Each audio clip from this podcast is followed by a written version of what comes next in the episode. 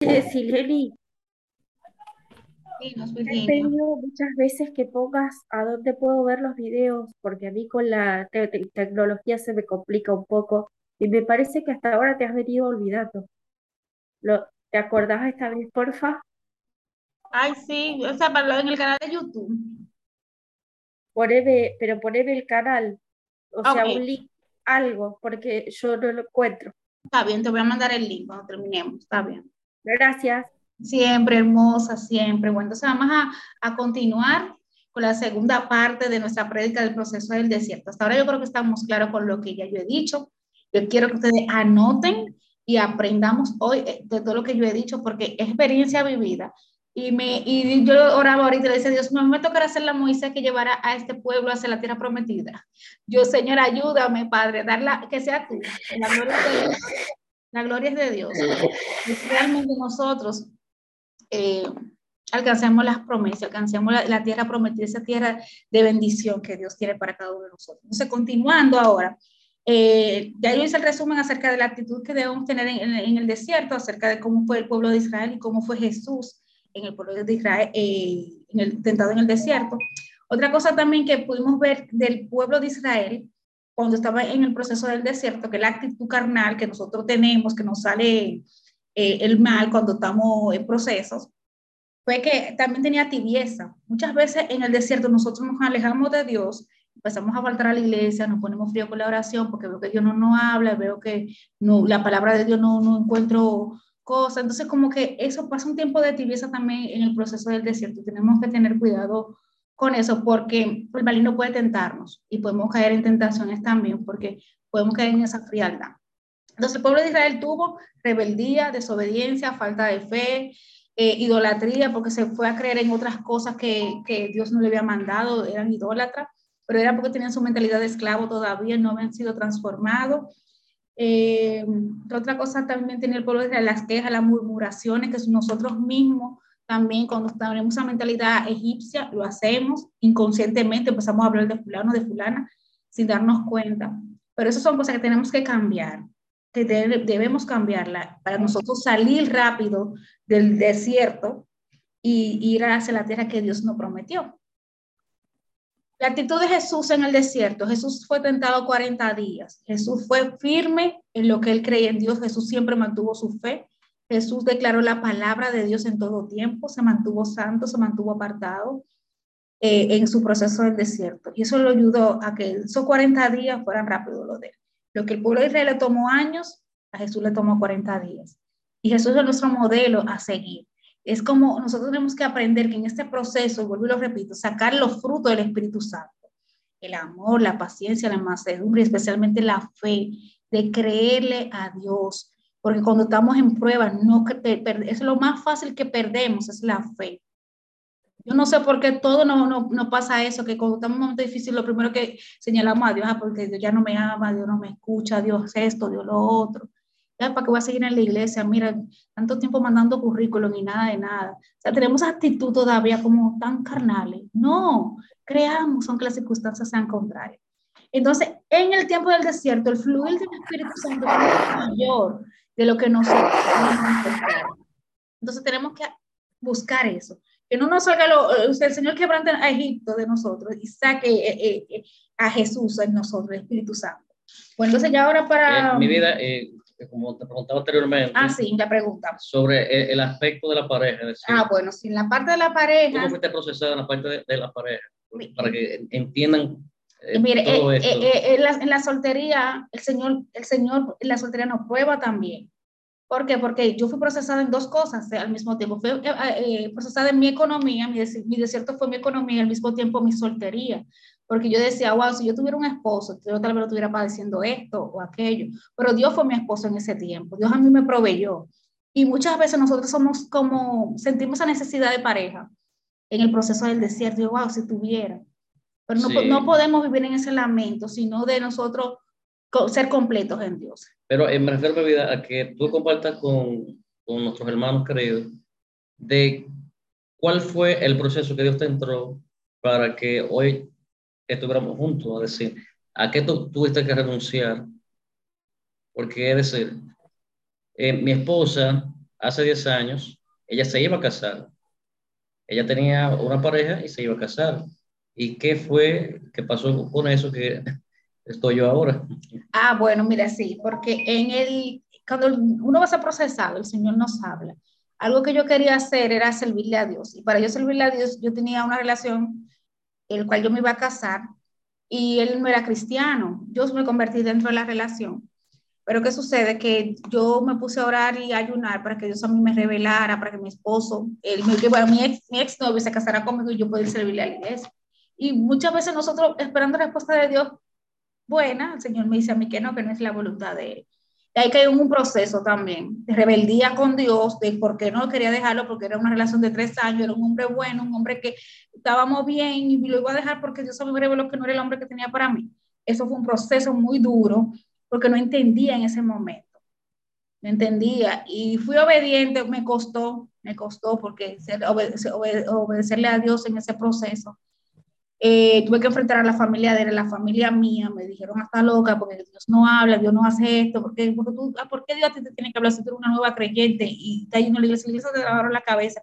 Fueron muchas situaciones, el cual yo renuncié y dije, no, si Dios me está diciendo a mí esto es por algo y yo, yo lo amaba, yo quería tener, quería casarme en verdad, pero había una fuerza mayor en mi corazón que me decía a mí que no, y el Espíritu Santo, entonces decía, no, yo voy a hacer la voluntad de Dios, si algo que Dios habla, eh, hay que hacerlo. Fue un proceso de un año muy doloroso, el cual le pedí tiempo a Dios, te cuidado con pedirle tiempo a Dios, porque el tiempo de Dios es, es prolongado, le pedí un tiempo a Dios para, para yo sanar, curarme y todo eso. Ese tiempo me tomó 10 años, 10 años esperando en el Señor, Señor, mátame un esposo, Señor, hasta que llegó.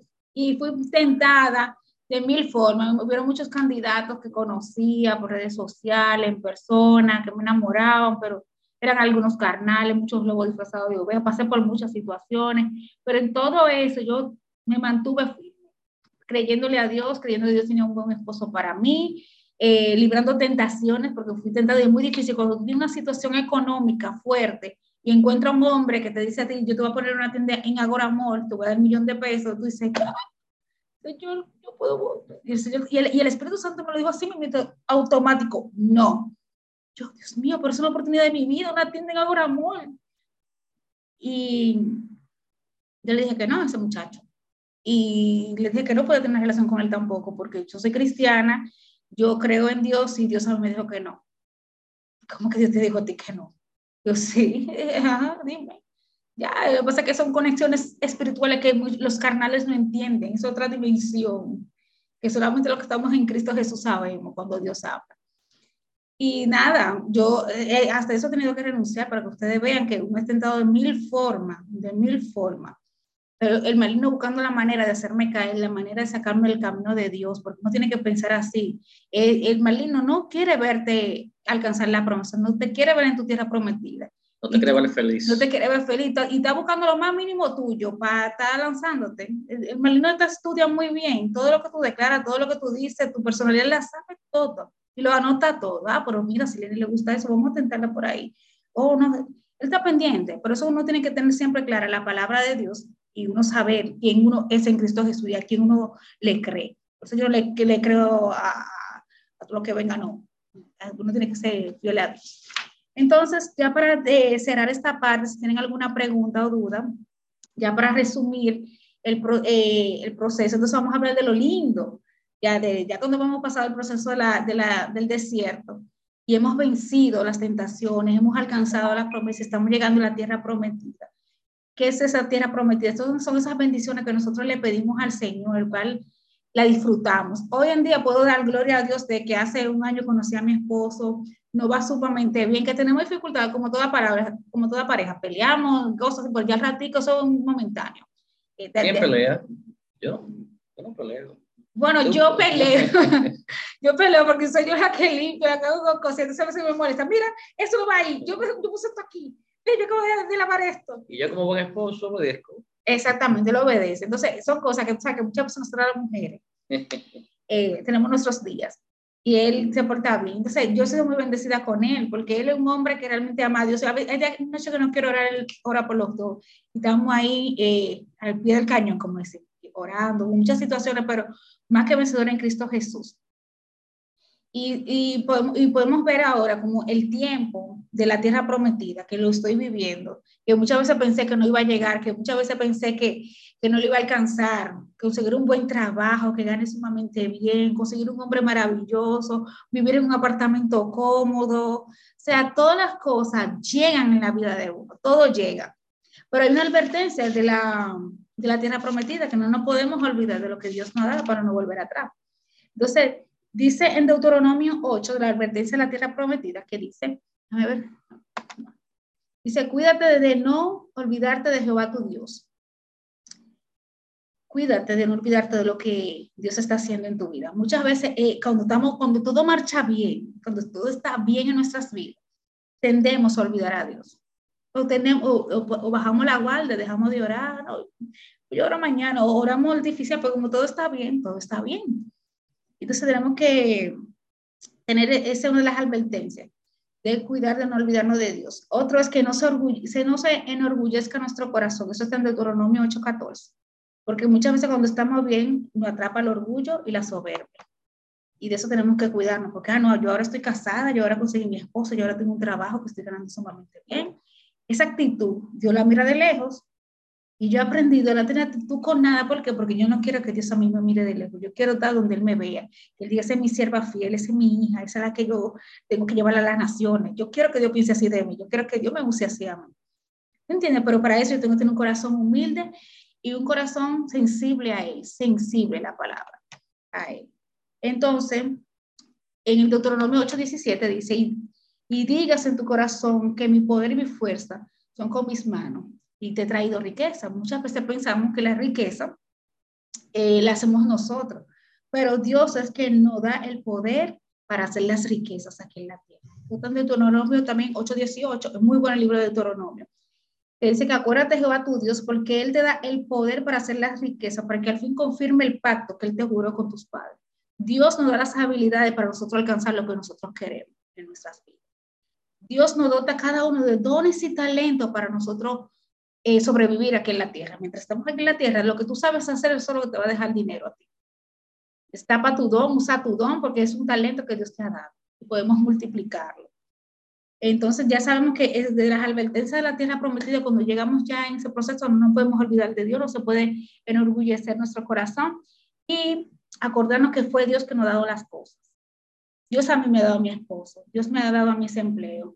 Yo lo reconozco y a Él le sirvo y le seguiré sirviendo. Esa es nuestra actitud que debemos tener.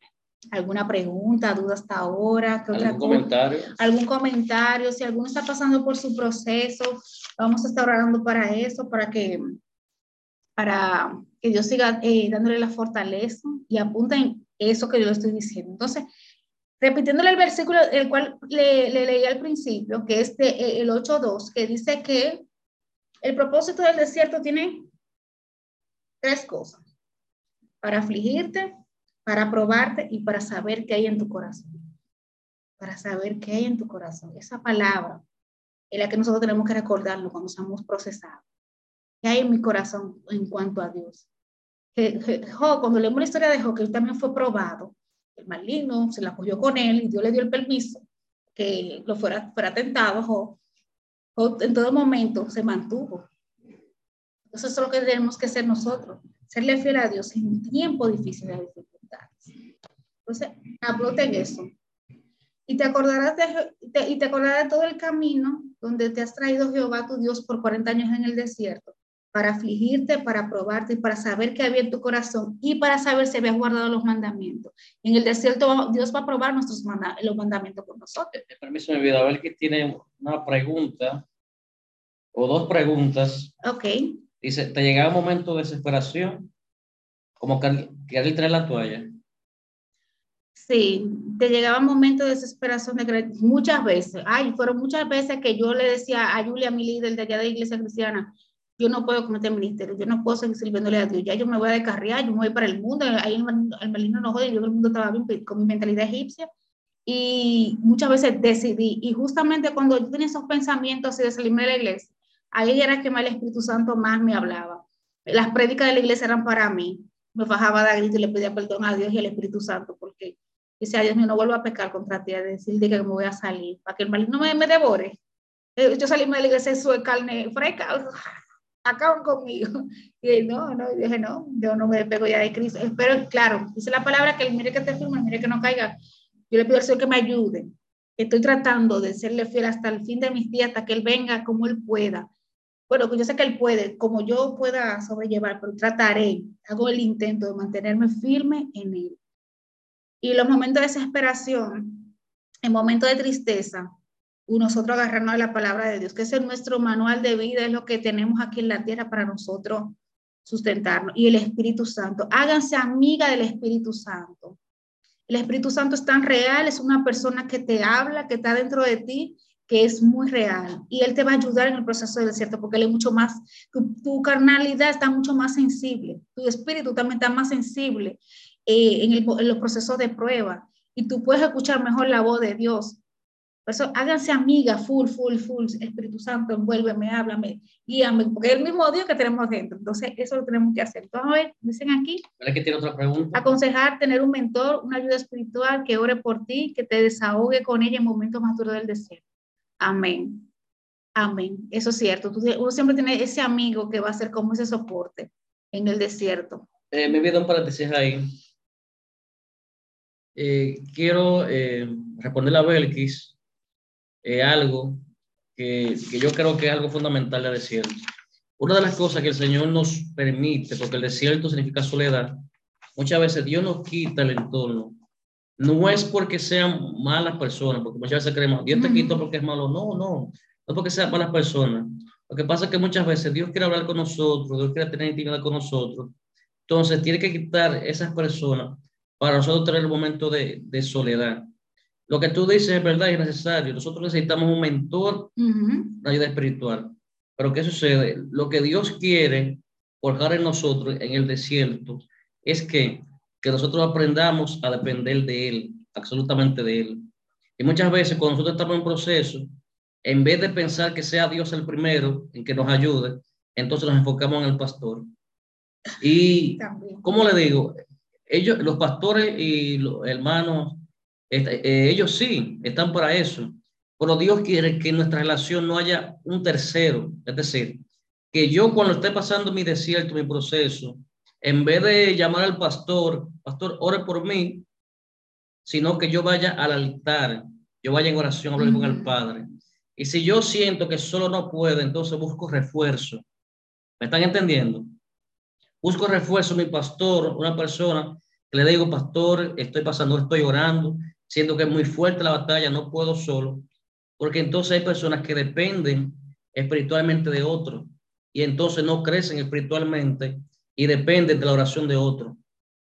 Yo no sé si usted la ha pasado, pero comparto esta experiencia de que hay personas que viven de la unción de otro, viven a costa de otro, porque ellos siempre piden la oración, pero ellos no oran. Ellos siempre piden eh, ayuno, pero ellos no oran por sí mismos. Entonces, eh, Dios quiere sobre todas las cosas, el desierto es, no es para que tú dependas de Moisés, no es para que tú dependas de Aarón, sino para que tú dependas del Señor. Cuando tú veas algo eh, que tú no entiendas, tú vayas directamente al Padre, digas, Señor, aquí estoy, te necesito, ayúdame, Padre amado. Y si Dios, porque Dios usa quien quiera, es decir, Dios en su multiforme, Dios habla de diferentes maneras. Muchas veces habla directamente, otra vez usa a una persona. Pero si, si tú te sientes así, porque eh, uno como humano, uno quiere tener ese, ese apoyo físico. Si tú dices, Señor amado, yo, yo creo que tú me hables, Padre, pero yo creo que tú uses a alguien porque necesito ese, ese toque físico. Porque qué bien se siente cuando una persona te viene acá y ora por ti y, y te escucha, tú sientes ese toque porque el toque humano es fundamental, eso es como tan cálido. Entonces dice, Señor amado, sí, yo creo que tú me hables, claro que sí. Pero yo creo que tú eres una persona, mi pastora, a alguien, para que, es decir, porque yo, yo, yo ahora siento que te necesito a ti, pero necesito verte manifestado en, un, en, un, hermano, en un líder, para que me dé esas palabras, porque es así. Eh, muchas veces a los solteros le dicen, sí, eh, me siento solo, Ah, y te dicen, Dios está contigo. Y porque no es, no es, tú, tienes una soledad, pero no es de Dios, sino de que, de un compañero que esté contigo, de una persona que tú puedas hablar, que tú puedas conversar, que tú, que tú sientas que estás ahí. Entonces, por eso quise darle esta aclaración, porque hay momentos que sí, uno tiene que buscar un mentor cuando uno entiende que solo no puede. Cuando tú hablas al Señor y tú sientes que, las cosas están cerradas, entonces tú buscas esa, esa ayuda, pero que no sea la primera opción, sino que Dios sea, siempre sea tu primera opción y que entonces si no ves esa manifestación que Él te siente confundido, entonces tú buscas un pastor, una persona espiritual que Dios use, que tenga una buena relación, que te pueda ayudar y te pueda edificar. Amén. Muchas gracias, mi amado. Excelente. Sí, porque en el desierto lo que Dios quiere que dependamos totalmente de Él, como le expliqué al principio. Totalmente de Él. A veces, muchas veces uno tiene mentores, pero el a veces Dios lo quita también. Solo tú y Dios nada más. Sí, Dios quita a intermediario. Puede ser que te deje una sola persona para que tú tengas como algo, pero no es que a mí Dios me quita absolutamente todo. Solamente me quedó una sola persona. Yo, Dios mío, increíble, tu gloria. Pero así es. Vamos a ver otra pregunta que nos hacían por aquí. Vamos a ver. Virginia dice, yo no sé cómo hacer para tener fe. Siento que Dios sobre mí puede tener la voluntad de que yo sea soltera y por eso me tiene. Me cuesta declarar, orar, pedir, porque no creo eso que pase, no tengo fe. Ay, yo también, mira, eh, me identifico contigo, Virginia, porque yo pasé por eso mismo, muy fuerte. Yo perdí la fe también, no te voy a decir, soy sincera, yo perdí la fe. Yo hubo, hubo un día que tenía una depresión, porque caí en depresión también en el proceso del desierto. Y recuerdo yo que yo decía, ya, yo me voy a casar, porque mire, han pasado, han pasado como cinco años y sigo siendo soltera, no consigo trabajo, estaba también con problemas de acné en la cara, sea, todos los palitos juntos, como decimos aquí en Dominicana, que le caen los palitos. Me cayeron todos los palitos juntos en ese tiempo, porque hasta ese proceso pasé por la cara y todo, y, y, y el peso también, la gordura, Dios mío. fue una batalla con todo. Entonces, tú sabes lo difícil que a veces uno se siente así. O sea, Dios mío, como que uno se siente a veces que está hasta de más en la vida, hasta de más, uno piensa que, que uno está así en la tierra. Y me acuerdo yo que Dios a mí me abrazó, que Dios a mí me habló esa mañana y me dijo que, que profetizara y que tuviera fe. Lo único, porque Dios hace silencio en el desierto, nuestra prueba. Y como te decía al principio, Dini, saca lo que hay en, en nosotros, las, las, pruebas, las dificultades. Y nosotros no podemos perder la fe, sino levantarnos. Dios, ok, tú quieres que yo me levante y profetice sobre mi valle de huesos secos, que ahora mismo no tengo empleo, que yo voy a tener un empleo, que ahora mismo estoy soltera y voy a tener esposo, de que ahora mismo no tengo casa, pero yo voy a tener casa propia. Eso es lo que Dios quiere que uno se levante en el desierto y declare. Ezequiel lo hizo. Nosotros tenemos que hacer eso mismo. Levantarnos en fe. Y, y aunque no creamos, o sea, esa incredulidad en uno, Señor, quita esa incredulidad, yo te creo. Por encima de todas circunstancias que yo tengo ahora, te creo. Yo le creí a Dios, me levanté en fe, me levanté en fe, con un poquitico, sea con un granito de mostaza, yo, yo le voy a creer a Dios. Voy a creer a Dios y voy a levantar. Yo sé que Dios va a hacer su obra tarde o temprano, no sé en qué año, no sé, pero Dios va a obrar. Y así fue creciendo y fui levantando. Vamos a Ella ver. dice que yo cuando estuve en mi primer desierto, pensé suicidarme. Y, aún así, yo era líder de la escuela dominical hasta que dije, basta, me voy a hacer ayuno y ahí Dios sobra, porque es así. Eh, eh, porque usted sea pastor, líder, tú le eximes de, de, de, todo eso, porque mientras mayor es su, su liderazgo, su, entonces más fuerte va a ser los ataques, porque es así, porque Dios no quiere que, que los líderes, los servidores hagan esa función, porque son cabezas. Entonces, eh, hay una, algo en la Biblia, porque Satanás, por eso yo siempre a mi esposa le, le digo, y a usted también le comento, de que las palabras tienen poder. Entonces, por eso, Virginia, es la importancia de la declaración. En la, la, Biblia dice que la boca, la lengua, está la vida y la muerte. Entonces, muchas veces eh, nosotros, en esos momentos de desierto, pasamos como Israel, que abrimos nuestra boca en vez de adorar a Dios, traemos entonces que murmuración y nosotros mismos traemos la condenación nuestra misma lengua, nos maldecimos nosotros y provocamos a ir a, Dios. Entonces, creo que, que, es importante que nosotros podamos entender lo siguiente. Por eso eh, es que el desierto saca lo que hay en ti. Entonces, muchas veces eh, nosotros eh, creemos que somos cristianos, que vamos a Dios, pero cuando Dios entra al desierto, ¿qué hacemos? Blasfemamos, murmuramos, le decimos al Señor, ¿para qué me sacaste de Egipto? Egipto. ¿Para qué me sacaste de Egipto? Allá comíamos pescado, ajo, estaba en abundancia. Entonces lo trajiste al desierto para qué? Para matarnos. Entonces, tú dices, ah, yo amaba a Dios, pero cuando de tu boca salen esas cosas, tú no amabas a Dios, tú creías que amabas a Dios, tú te engañabas a ti mismo y Dios te mostró el espejo. Entonces muchas veces, usted sabe lo que es el desierto, amados hermanos, el espejo donde Dios te muestra tu verdadera identidad, donde ahí tú no tienes maquillaje, te quita el maquillaje, te quita el rubor, te quita el salón y te muestra tu verdadera identidad para que tú sepas cómo tú estás delante de Él. Pero por eso, eh, amados hermanos, eh, hay gente que se muere en el desierto. ¿Por qué? Porque lamentablemente ven a Dios como su verdugo, ven a Dios como el malo de la película, ven a Dios como el culpable. Es decir, hay personas que ven a Dios como el culpable, como el verdugo. Es decir, Señor, todo esto es por ti. Porque, por ejemplo, Virginia dice algo interesante. Virginia dice, tengo miedo porque Dios es soberano. Es decir, soberano, Él hace su voluntad. Entonces ella dice, de que, ¿para qué voy a declarar si es la voluntad, de, si, él- si Dios es soberano y, y Él es el que tiene el control? Pero eh, en sí, esa no es la actitud. Cuando decimos que Dios es soberano y Dios es soberano y eso es así, Dios es soberano, nosotros no podemos manipular, a Dios. Y por eso Dios nos da conforme a qué? Conforme a los propósitos. A su voluntad. Y también, miren, Dios también responde, eh, permite situaciones, no responde peticiones, porque eso no es una petición. Porque, por ejemplo, cuando el pueblo de Israel le pidió a, a, Sam- a Samuel, le dijo, danos rey para ser semejante a las demás naciones que tienen rey, Ujú. Samuel estaba triste, Samuel, y él le dijo, no, le dale, escucha lo que ellos dicen. Era la voluntad de Dios que, que Israel tuviera un rey físico.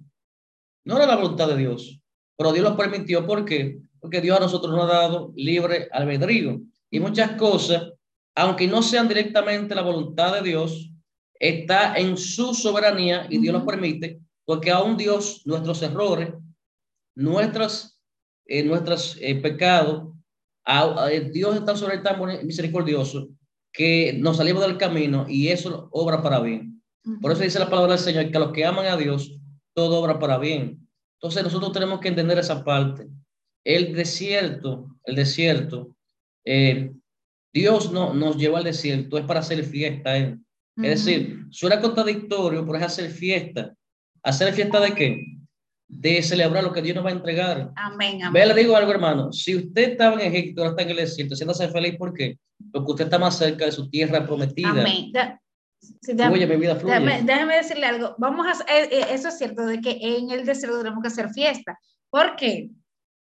Va a sonar contradictorio, ¿verdad? Tenemos que mirar el desierto como una universidad, como un curso que tenemos que aprobar. Porque Dios para entregarnos bendiciones, tenemos que estar preparados. Eso igual cuando uno va por la universidad y uno ser un, un licenciado en algo. Dios así no prueba. Por ejemplo, para Dios bendecirme económicamente, obligatoriamente Dios tiene que procesarme la finanza. Para Dios entregarme pareja, tiene que procesar mis sentimientos. Porque ella era de- derrochadora. Exactamente, yo ga- malgastaba el Impulsiva. dinero, yo compraba cosas que no necesitaba. Y era, ga- malgastaba el dinero, no sabía administrar. Pero ¿qué hice? Yo me capacité en finanzas personales, en emprendimiento, en, en muchísimas cosas que tengan que ver con el dinero. Y Dios ha transformado mis finanzas. En la pareja, Dios transformó mi corazón. De yo ser una persona que era celosa, impulsiva, y, eh, con todas las cosas malas, el Señor a mí me transformó para yo tener una pareja. Porque el desierto es, miren, miren, miren el desierto como la universidad de las pruebas. Es como dice en Deuteronomio 8:12, que apréndanse, lo lean, es para probar lo que hay en nosotros. El Señor nos prueba para saber qué hay en nosotros y saber si vamos a obedecer o no. O sea, hay cuatro cosas que tienen que aprenderse de ese versículo de memoria y lo tengan pendiente siempre. Y es para que, para que nos capacitemos en lo que Dios nos va a entregar. O sea, felicidades si ustedes están entrando a esa universidad. Pasen con honores, pasen con honores, el que sea graduado. Suma con laude, no con suma, Suma con laude, vamos a graduarnos No con suma dificultad, sino suma con laude. Claro, porque no todo el mundo el Señor lo, lo somete al desierto, no todo cristiano va al desierto, porque el Señor sabe que, se- que si lo manda al desierto muere. Hay cristianos que se pasan toda la vida en lo mismo y el Señor no lo procesa, porque sabe a, a qué nivel va. Pero nosotros que estamos, por ejemplo, Virginia que está pasando su desierto, porque el Señor tiene planes grandes con ella. Virginia, Dios tiene planes grandes contigo. El maligno te susurra que no te va a casar, pero eso son cosas del maligno, pero Dios tiene planes contigo y está sacando lo que hay en ti para entregarte tus bendiciones. El Señor te va a prosperar, el Señor te va a dar ese esposo, porque está en tu corazón tu casarte. Los anhelos vienen de Dios. El que tiene el don de no casarse. Eh, Dios se lo dice porque Dios es claro. Dios, no es un Dios de confusión. Exactamente. Entonces, el que, el que tiene el don de no casarse, está metido en misiones, está metido fuera de la iglesia en otra cosa, pues yo tengo amigos misioneros. No tanto, esos pensamientos llegan a su mente. No, no, no, no, le llegan pensamientos de pareja, porque yo tengo amigos que son misioneros, son profetas de Dios que predican en las calles, que van a las naciones, y esa gente no piensa en casarse. Y hombres de Dios, full, y mujeres con cuarenta y pico de años, lo que piensan en misiones. Y digo, tiene, ella tiene el don de cosas, porque ella con cuarenta y pico de años y, y nomás piensa en viajar y viajar, viajar, de llevar comida a, África y de estar haciendo actividades para Esas son personas que Dios elige aparte. Pero si en tu corazón está tu casarte, porque viene de Dios. Y Dios está en su, eh, en su propósito, Él te lo va a entregar. Por eso tenemos que mirar este proceso del desierto como una academia de que tenemos que pasar con honores. Sea, transformarnos, transformar nuestro pensamiento y nuestro corazón por medio del Espíritu Santo. Señor, si yo estoy pasando por esto, por algo, dame la capacidad, dame la sabiduría, que dice la palabra que lo pidamos en abundancia.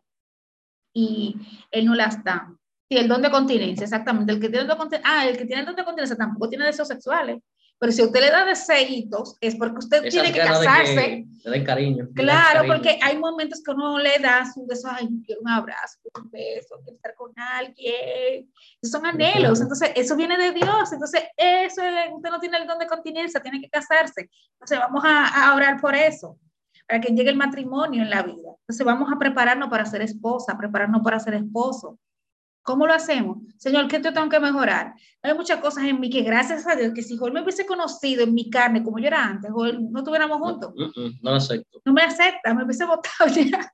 Pero ahora que estoy con el corazón más humilde, estoy más transformada en el Señor, soy más fácil, pienso las cosas, pienso en Dios primero antes de tomar cualquier decisión, es porque es porque fui transformada. Qué bueno, dice Yayi. Gracias a Dios que no tiene ese don. Ese es el único don que, que no se pide. El don de abstinencia está ya oxidado, porque son pocas oraciones que el Señor te, exactamente, te pidieron ese don. Exactamente. Si usted no tiene ese don, entonces usted tiene que casarse.